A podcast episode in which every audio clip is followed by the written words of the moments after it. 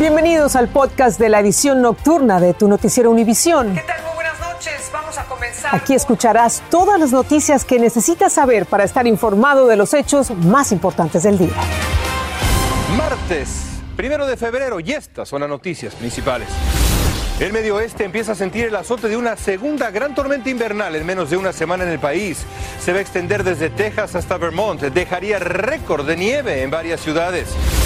El FBI investiga amenazas de bomba contra 13 universidades y colegios comunitarios con alumnado mayormente afroamericano. Esto en varios estados. La Casa Blanca las calificó de aterradoras, expresó su apoyo a los afectados. Califican con bajo puntaje la gestión de las tres principales empresas que evalúan nuestro historial crediticio. Un análisis concluye que es casi imposible comunicarse con ellas para corregir información equivocada. Comienza la edición nocturna. Este es un noticiero Univisión Edición Nocturna con Patricia Yaniot y León Krause. ¿Qué tal? Muy buenas noches. Vamos a comenzar hoy informándoles de una segunda gran tormenta invernal que se viene en menos de una semana en el país y amenaza con batir récords de hielo en algunas ciudades. La ola gélida se va a extender por una amplia franja que va a ir desde Texas, pasará por el medio oeste, llegará hasta Vermont. No va a ser fácil, se espera lluvia helada frío extremo, vientos fuertes, nieve, hay que prepararse y cuidarse. Desde luego. Y esos preparativos incluyen toneladas de sal, despliegue de soldados, de socorristas y de técnicos en electricidad ante posibles apagones. Desde Chicago, David Palomino nos dice cómo se preparan allí para la llegada de esta nueva tormenta. El Centro Nacional de Meteorología pronostica dos tormentas invernales, una seguida de la otra razón por la cual más de 90 millones de personas a lo largo de 21 estados del país están bajo alerta. En Illinois, el gobernador J.B. Pritzker hizo oficial la declaración de desastre previa a la tormenta, dando así luz verde para que 130 militares de la Guardia Nacional estén listos para prestar servicio en las áreas más afectadas. En Chicago, residentes como Maribel Zarco se preparan para lo peor. Pues con sal y ah, mandado para la comida no tener que salir. No, no, porque va a estar feo y no se puede ni manejar, ni caminar. La alerta por tiempo severo estará vigente desde las 8 de la noche del martes hasta las 6 de la tarde del miércoles. Se esperan acumulaciones de más de 10 pulgadas. Para quienes como Esteban Dorantes trabajan limpiando nieve, es la oportunidad de hacer dinero extra. Entonces usted está esperando esta nieve, ¿le cae bien a usted? Para nosotros, para mí, a lo personal sí porque yo gano mucho dinero con ello. Este es uno de los 19 depósitos de sal en la ciudad de Chicago. Hay 425 mil toneladas de sal disponibles para esparcirlas en las calles y evitar, por seguridad de los conductores, la formación de hielo en el pavimento una vez que bajen las temperaturas. En la mayoría de escuelas las clases presenciales han sido suspendidas para el miércoles. En estados como Texas, el gobernador Greg Abbott advierte a los residentes del impacto que puede provocar el paso de la tormenta invernal con temperaturas por debajo del punto de congelación. En Chicago, David Palomino, Univisión. Ya han pasado apenas unos días desde la tormenta invernal que golpeó el norte de Estados Unidos y ahora otra vez este frío amenaza con afectar al menos a 90 millones de personas. Albert Martínez está con nosotros, jefe de meteorología de Univisión, y nos dice qué podemos esperar de esta tormenta con la que estamos abriendo febrero. Alberto.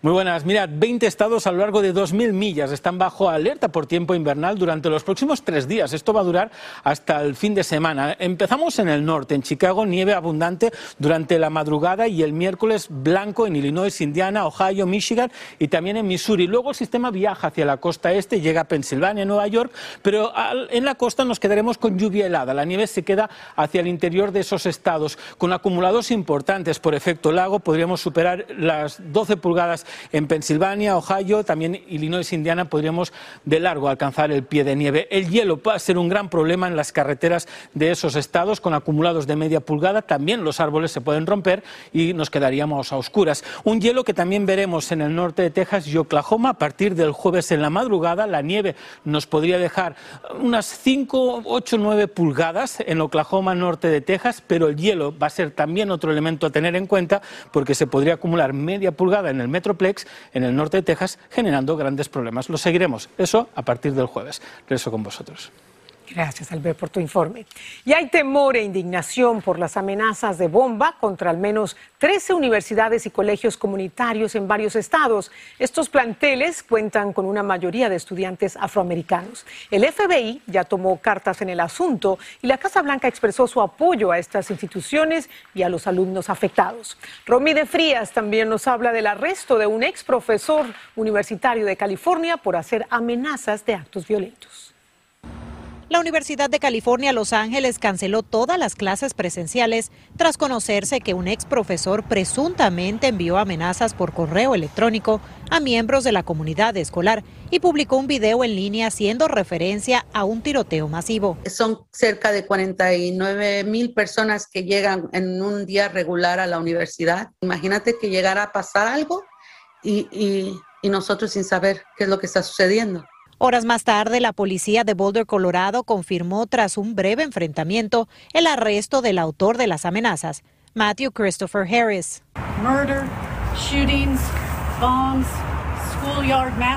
Harris habría escrito un manifiesto de 800 páginas a UCLA en el que aseguraba que cometería asesinatos, tiroteos, bombardeos y una masacre en una escuela en Boulder, al igual que un ataque a la universidad, dijo la jefa de la policía. Algunos empleados y estudiantes no recibieron el aviso de la universidad y al enterarse les causó pánico. Que la escuela no nos estaban diciendo nada, no nos estaban diciendo, explicando bien la situación y había muchos estudiantes que pues lo tocaron el miedo. En otros incidentes no relacionados, tres universidades de estudiantes mayormente afroamericanos se vieron obligados a cerrar sus planteles tras amenazas de bomba por segundo día consecutivo en pleno inicio de la celebración del mes de la historia afroamericana. La policía está trabajando y están tomando estas amenazas muy en serio, dijeron las autoridades estatales de Maryland. Es por eso que universidades en Washington, D.C., Florida, Georgia y Arkansas realizaron clases de forma virtual. Preocupante la situación, Romy, te saludamos. ¿Qué más se sabe del sospechoso? Así es, Patricia, muy preocupante. Bueno, las autoridades han dado a conocer que Harris el pasado 2 de noviembre intentó comprar un arma de fuego en el estado de Colorado, pero esta venta se le negó. También dijeron que, bueno, él desde noviembre, desde el año pasado, ya no trabajaba aquí en el plantel de UCLA, pero estaba siendo investigado por supuestamente mandar pornografía a un estudiante y también por hacer amenazas a una profesora. Él le dijo que le iba a dar un balazo en la cabeza. Ahora podría enfrentar cargos federales. Eso es todo el informe que te tengo desde UCLA, aquí en Los Ángeles. Regreso contigo al estudio. Qué peligroso, gracias Romy. Hablamos ahora de un informe que cuestiona la gestión de las tres principales agencias que evalúan nuestro historial de crédito. El análisis encontró que es desgastante, vaya, casi imposible entrar en contacto con alguna de estas empresas para corregir datos equivocados. Detectó además que se atiende un mínimo porcentaje de las quejas de los consumidores. Galo Arellano habló con un experto sobre este tema. Conseguir que se elimine un error del informe crediticio llamando a las tres oficinas de crédito que dominan el mercado en los Estados Unidos es toda una odisea, según un informe revelado por la Oficina de Protección Financiera del Consumidor, Equifax, Experian y TransUnion están obligadas por ley a resolver en 30 días los potenciales errores que afectan la calificación crediticia, pero un estudio de esta oficina que protege al consumidor asegura que entre enero de 2020 a septiembre de 2021, las oficinas crediticias recibieron 800 mil solicitudes de disputas, pero colectivamente resolvieron menos del 2% de las quejas. Es decir, apenas 16 mil individuos de 800 mil pudieron arreglar su crédito. Parte del problema es que el consumidor no está preparado para presentar esa disputa. El consumidor está preparado para llamar por teléfono. Va a llamar por teléfono, después de muchísimo esfuerzo va a conseguir comunicarse. Los consumidores se quejan de que no pueden comunicarse con las agencias para resolver sus disputas. A través de la Asociación de la Industria de Datos del Consumidor, las oficinas cuestionadas aseguran que la mayoría de estas disputas son errores tipográficos u otros errores superficiales que no afectan la puntuación de crédito. Además, sostienen que las quejas son generadas por algunas organizaciones de reparación de crédito de terceros, que simplemente están estafando a la gente cientos de dólares al año con promesas inalcanzables. Es una forma muy fácil de limpiarse las manos, culpando a las compañías de crédito. ¿Dónde está la respuesta para las tantas y tantas miles de personas que están disputando sus casos? Desde Miami, Florida, Galo Arellano, Univisión. Hablemos ahora del tema migratorio. A cuenta gotas avanza el programa que obliga a los migrantes que solicitan asilo en Estados Unidos a permanecer en México. El número de migrantes que están a la espera apenas sobrepasa los 400.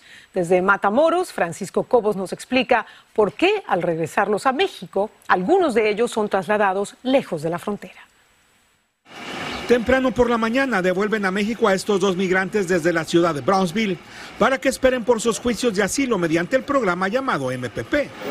Los agentes de migración de México los trasladan a estas carpas, en donde miembros de la Organización Internacional para las Migraciones les realizan una prueba de COVID y después los llevan voluntariamente a albergues ubicados a unas 190 millas de la frontera en la ciudad de Monterrey. Sabemos que la situación de inseguridad en algunas ciudades de frontera no es idónea y nosotros le trasladamos a esas personas. Pero activistas y organizaciones civiles opinan que son muy pocos los que han sido retornados en un programa que avanza lentamente. Lo máximo que podrían pasar en un día son 10 personas. Son números bajos comparadas con etapas anteriores del programa Quédate en México, pero ahí están, están llegando ya por tres ciudades eh, fronterizas. Este martes solo devolvieron a estas dos personas y hay días en que solo han enviado a México a una. Desde el inicio de este programa, todos los migrantes cruzan a través de este puente que une a las ciudades de Matamoros, Tamaulipas con Brosville, Texas. En la frontera de Matamoros solo han cruzado 13 personas en ocho días. La mayoría ciudadanos de Nicaragua, Venezuela y Cuba. Estos números contrastan con los autobuses repletos de migrantes en los que diariamente dejan en libertad frente a la central de autobuses de Brownsville. Sí, ahí estaban este, sacando gente bastante todos los días. Eh, tres veces al día. En un comunicado, la Agencia de Migración y Aduanas dijo que todos los días analiza caso por caso para determinar quién cumple con las políticas actuales para permanecer en los Estados Unidos. En Matamoros, México, Francisco Cobos, Univisión. La farmacéutica Pfizer solicitó al gobierno federal la aprobación de emergencia para su vacuna contra el COVID-19 destinada a menores de entre seis meses de nacidos y cinco años de edad. Se habla de un régimen de dos dosis. Si se aprueba, hay más de 19 millones de menores de cinco años que podrían ser elegibles para esta vacuna. El gobernante ruso Vladimir Putin acusó a Estados Unidos de simplemente ignorar sus principales demandas en la crisis que él mismo creó cuando desplegó a decenas de miles de soldados rusos en la frontera con Ucrania. Además, Putin dijo que el gobierno de Ucrania está amenazando a Rusia. Desde Washington, Claudia Uceda nos tiene lo último sobre esta peligrosa crisis internacional. El presidente ruso Vladimir Putin acusó a Estados Unidos y a la OTAN por querer llevar a Rusia a un conflicto armado por Ucrania. Está claro que las principales preocupaciones de Rusia sobre seguridad fueron ignoradas, dijo Putin en sus primeras declaraciones públicas en más de un mes. Afirmó que está dispuesto a continuar las negociaciones, pero continúa desplegando miles de tropas en la frontera ucraniana. Hoy, vía telefónica, se reunieron los jefes de la diplomacia de Rusia y Estados Unidos para discutir la crisis en Ucrania, pero no se informó de ningún avance. Putin pide que la OTAN no se expanda hacia el este de Rusia, pero Estados Unidos y sus aliados europeos rehusan hacer ese compromiso porque violaría la política de puertas abiertas de la organización militar. En un comunicado, el secretario de Estado Anthony Blinken fue tajante. Le pidió a Rusia que retire de inmediato sus tropas de la frontera con Ucrania. Algunos expertos dicen que Estados Unidos está obligado a ceder, aunque sea parcialmente. A Putin no le gustaría verse débil. Si la OTAN y Estados Unidos no ceden, es probable que eh, Putin eh, lance una invasión focalizada. El presidente de Ucrania se prepara. Anunció que aumentará el número de su ejército de 250 mil a 350 mil soldados. En Ucrania, el primer ministro británico indicó que es vital que Rusia dé un paso hacia atrás y opte por la diplomacia. En Washington, Claudio Seda, Univision. El presidente de México, Andrés Manuel López Obrador, retiró la designación de Pedro Salmerón como el embajador de su país en Panamá. Lo hizo después que la canciller panameña, Erika Moines, rechazara el nombramiento de Salmerón, a quien varias mujeres acusan de acoso sexual. Desde la Ciudad de México, Paulina Gómez nos informa. Bueno, eh, Con el hashtag Ningún acosador será embajador, se exigía al presidente López Obrador que desistiera de nombrar a Pedro Salmerón embajador de México en Panamá. Alumnas de universidades públicas y privadas acusaron al historiador y académico de haberlas acosado sexualmente. No existe, según entiendo, una eh, denuncia formal, legal el presidente informó que Pedro Salmerón, quien carece de experiencia política y trayectoria diplomática, declinó el cargo. Solo lo hizo luego de que la Cancillería de Panamá rechazara su postulación. Ya se manifestó la posición de la Cancillería panameña, eh, la Cancillería mexicana está al tanto. El presidente mexicano reprobó que Panamá se inconformara con su designación. Como si fuese la Santa Inquisición, la ministra o canciller de Panamá se inconformó. Y es que, aunque en efecto no existen denuncias legales, una alumna decidió denunciarlo ante autoridades escolares. El Instituto Tecnológico Autónomo de México, el ITAM, reconoció que existía evidencia de su hostigamiento, al menos contra un estudiante. El señor Pedro Salmerón es a todas luces impresentable. López Obrador reveló que nombrará al profesor de historia asesor en su equipo de la presidencia. El mandatario también anunció que ahora propondrá a la ex senadora de Morena, Jesús Rodríguez, como embajador en Panamá. En la Ciudad de México, Paulina Gómez Bulshiner, Univisión. Un incendio en una planta de fertilizantes se salió de control y obligó a evacuar a miles de personas, esto en Winston-Salem, Carolina del Norte. Durante la noche se vieron pues así llamas y grandes columnas de humo impresionante. Las autoridades recorrieron vecindarios, alertaron a los vecinos casa por casa para que buscaran lugares seguros ante la posibilidad de una enorme explosión. Por suerte, hasta ahora no hay heridos. La estrella del fútbol americano Tom Brady confirmó su retiro de la NFL y se despide dejando un legado único y sin precedentes. Empezó su carrera tras ser seleccionado en la sexta ronda. Fue la elección número 199 del draft de la NFL en el año 2000. Un poco más de dos décadas después, el mariscal de campo ha hecho historia junto a sus dos equipos, los New England Patriots y los Tampa Bay Buccaneers. En sus 22 temporadas suma 243 triunfos y solo 73 derrotas, lo que lo convierte en el máximo ganador en la historia de la liga. Y por si fuera poco, el siete veces campeón del Super Bowl ha obtenido además cinco premios como el jugador más valioso. Un carrerón el de Brady. Ahora dijo que quiere dedicarle su tiempo a proyectos personales y por supuesto a su familia. Se lo merece. Alguna vez le preguntaron a Brady cuál era su anillo de campeón favorito. El siguiente, contestó. Mentalidad de campeón. Al volver, el colapso de una colina en la capital de Ecuador dejó un saldo de muerte y destrucción en esa ciudad. Ya volvemos. Estás escuchando el podcast de tu noticiero Univisión. Gracias por escuchar. El presidente peruano Pedro Castillo tomó juramento esta noche a 10 nuevos miembros de su gabinete. Lo hizo después que renunciaron los ministros de Interior, de Economía y la primera ministra. Se trata de la segunda crisis ministerial que enfrenta Castillo en seis meses de gobierno. En sus cargos permanecen unos nueve ministros del gabinete anterior. En el vecino Ecuador, el saldo mortal después de una violentísima avalancha de lodo es ya de 24 personas y al menos tres decenas de heridos. Vean nada más esto. Las severas lluvias en Quito, inéditas, dicen allá, en la zona en los últimos 20 años, provocaron que una colina se reblandeciera y desgajara en el área de La Gasca. El resultado, esta tragedia. Hoy los equipos de rescate siguen buscando sobrevivientes. Vamos a la pausa al volver en Chinatown, en Nueva York. Recibieron con mucho ruido y gran optimismo la llegada del año del tigre. Estás escuchando el podcast de tu noticiero Univisión. Gracias por escuchar. vamos a despedir con una gran fiesta en Nueva York porque allí en Chinatown los uh, residentes dieron la bienvenida al año del tigre con la danza del león, no del león Krause, del león y el estruendo de esos petardos. En la tradición china se cree que mm, ahuyenta con estos petardos los malos espíritus. Bueno, pues la celebración anual marca dos años ya desde que ese barrio icónico, hermoso por cierto, empezó a sentir los efectos de la pandemia. Los asistentes a la celebración mostraron un espíritu optimista y dijeron que esperaban que este año del tigre signifique un gran cambio respecto al año anterior. Es hora, es hora. Nos sumamos a esos deseos. Amigos, muy buenas noches. Así termina el episodio de hoy de Tu Noticiero Univisión. Gracias por escucharnos.